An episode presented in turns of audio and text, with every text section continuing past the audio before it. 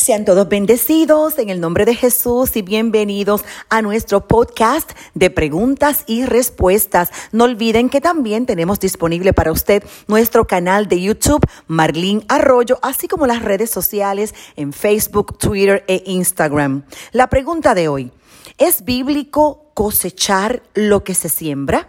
¿Será cierto esto de que el que aquí la hace, aquí la paga? Vamos a responder inmediatamente. Según la Biblia, esto es muy cierto porque toda persona va a cosechar lo que ha sembrado. El principio de la siembra y la cosecha es común en todas las sagradas escrituras porque es algo con que la humanidad se puede relacionar.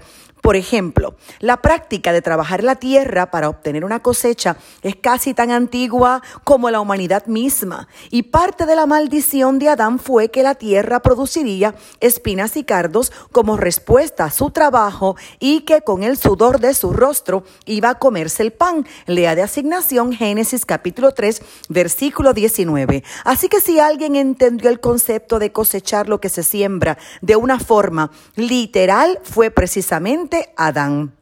La expresión usted cosecha lo que siembra es muy probable que haga referencia a uno de dos versículos en el Nuevo Testamento. La segunda carta a los Corintios capítulo 9 versículo 6 cita, el que siembra escasamente también segará escasamente y el que siembra generosamente, generosamente también segará. El otro es Gálatas capítulo 6 versículo 7 que cita, no os engañéis, Dios no puede ser burlado pues todo lo que el hombre sembrare, eso también segará. Así que como principio general, es cierto que la siembra conduce a la cosecha. Es cierto en la agricultura, pero también es cierto en las decisiones que nosotros tomamos en nuestra vida. Por lo tanto, sí, lo que el hombre siembra, lo cosechará. Hay versículos del Antiguo Testamento que se refieren al principio de que cosechamos lo que sembramos. Por ejemplo, cuando usted lee Proverbios 22, 8, cita, el que sembrare iniquidad, iniquidad segará. Y esto lo dijo el rey Salomón. También Oseas capítulo 10 versículo 13 cita, habéis arado impiedad y segasteis iniquidad. Ahora, también dice Proverbios 1:31, comerán del fruto de su camino y serán hastiados de sus propios consejos. Y esto lo dice la sabiduría.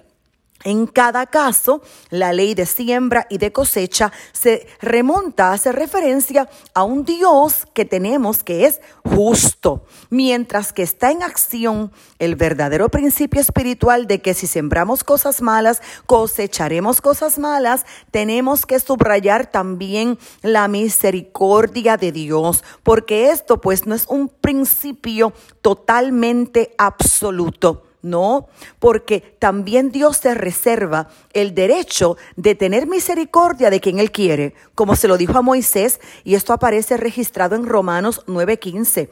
Tendré misericordia del que yo tenga misericordia y me compadeceré del que yo me compadezca. Es a causa del amor, la misericordia y la compasión de Dios que podemos tener un hogar en el cielo a pesar de nuestro pecado. Sembrar iniquidad y corrupción y Jesús fue el que cosechó nuestro castigo en la cruz del Calvario. Es decir, nosotros las hicimos y Jesucristo las pagó. A veces lo que parece una cosecha tampoco lo es. Cuando Job estaba sufriendo, sus amigos consideraron la lucha como un justo castigo de Dios por algún pecado escondido.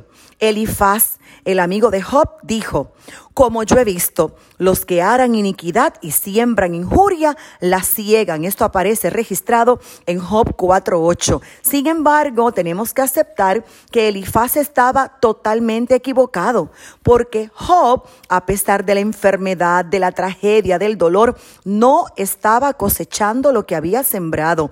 La cosecha todavía no le había llegado. Llegó al final del libro. En Job 42, versos 10 al 17, léalo de asignación. Lo que quiero decir es que vivir eventos negativos no significa necesariamente que estamos cosechando cosas negativas. El principio de la cosecha y la siembra generalmente es cierto, pero no siempre está en acción en cada situación en la manera en que la gente espera. Usted cosecha lo que siembra. Es cierto, tanto positivo como negativo, porque dice Gálatas 6:8, que el que siembra para su carne, de la carne segará corrupción pero el que siembra para el Espíritu, del Espíritu cosechará vida eterna. Y este versículo pues resume muy bien el principio.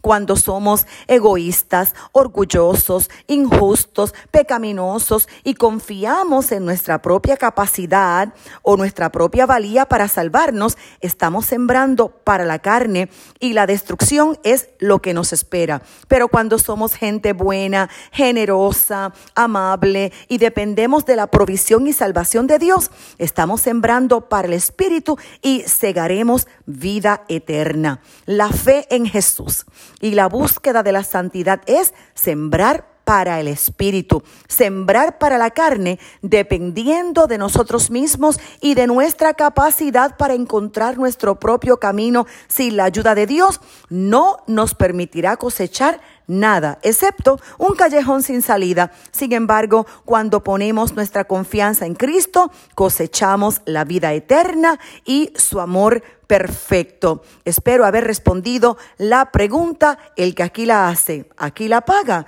Es bíblico cosechar lo que se siembra. Será hasta la próxima.